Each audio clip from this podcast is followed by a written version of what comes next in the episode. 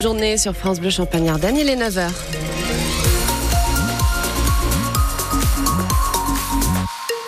C'est une fin de semaine encore euh, grise, maussade, avec quelques averses attendues, peut-être quelques éclaircies en fin de journée dans la Marne, mais rien euh, de rien de sûr. Hein. Et puis euh, le vent qui se calme, qui souffle encore ce matin, mais qui va se calmer dans la journée. Les températures qui baissent un petit peu. On fait un point complet sur votre météo à la fin du journal. Le journal, c'est avec vous, Alexis Arad. Bonjour. Bonjour Camille. Le 24 février 2022, c'est la vie de tout un pays qui basculait. Il y a deux ans, pratiquement jour pour jour, la Russie envahit c'est l'Ukraine. Depuis plus de 6 millions d'Ukrainiens ont tout quitté, leur maison, leur travail et même parfois leur famille. 1200 d'entre eux ont été accueillis chez nous dans la Marne et deux ans plus tard, ils sont encore un petit peu moins de 1000.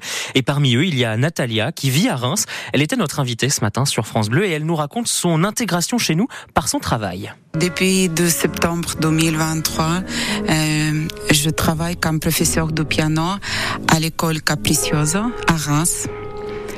Et euh, depuis de janvier 2024, euh, je travaille comme professeur de piano aussi euh, à École Nouvelle de Musique. Je n'ai pas beaucoup d'heures par semaine. C'est mon première ma première expérience en France. En Ukraine, j'avais les mêmes activités. J'ai travaillé comme professeur de musique, professeur de folklore, professeur de piano. Oui, c'est toute votre vie, le piano. Oui, et donc euh, je suis contente que je suis continue et que je continue à travailler dans la musique. Natalia Marchenko au micro d'Antoine Jeffin, une interview à réécouter en longueur sur francebleu.fr ou sur votre application ici. Acquitté, le verdict est tombé à Saint-Omer dans le procès de l'ex-membre du GIGN de Reims qui avait tué un suspect lors d'une interpellation près de Lens en 2018. La Cour a jugé qu'il avait agi dans les règles et procédures. Un verdict très mal accueilli par les proches du suspect tué lors de l'intervention.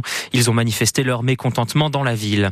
Encore plus de 2000 foyers privés d'électricité ce matin dans la Marne et les Ardennes après le passage de la tempête Louis. 700 dans les Ardennes, 1400 dans la Marne. Les coupures restantes sont liées à des poteaux cassés et des fils coupés. Autre chiffre, ceux de la vitesse des rafales.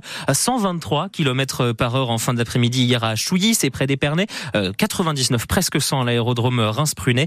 Et puis euh, dans les Ardennes, une pointe à 114 km par heure. C'était à la station euh, de Saulce-Champenoise dans le sud du département. Beaucoup d'interventions de la part des secours pour des arbres tombés sur les chaussées, mais rien de grave dans notre département. La tempête Louis qui aura fait un mort en revanche dans les Deux-Sèvres, un automobiliste emporté par une rivière. Des opérations de contrôle hier sur l'origine des produits étiquetés France dans les supermarchés. À Chalon, en Champagne, le préfet est allé dans une grande surface accompagner l'opération de vérification d'origine de produits et des anomalies ont été constatées. Depuis le début de l'année, sur l'origine de fruits et légumes, quatre procédures pénales ont été engagées dans la Marne et sur 1000 établissements contrôlés dans toute la France, Bercy a annoncé hier 3 à 4% de fraude. C'est la 49e édition de la cérémonie des Césars. Ce soir, les récompenses du cinéma français. Euh, ça se passe à l'Olympia à Paris et c'est retransmis en clair sur Canal+. Puis euh, programmation alternative euh, sur France 3 avec l'équipe de France de football féminin. Les Bleus sont en demi-finale de la Ligue des Nations. L'occasion de remporter un premier trophée, ce sera dimanche, mais pour ça, il faut battre l'Allemagne ce soir. C'est au Parc OL à Lyon. Le match est à 21h et il est donc à suivre sur France 3.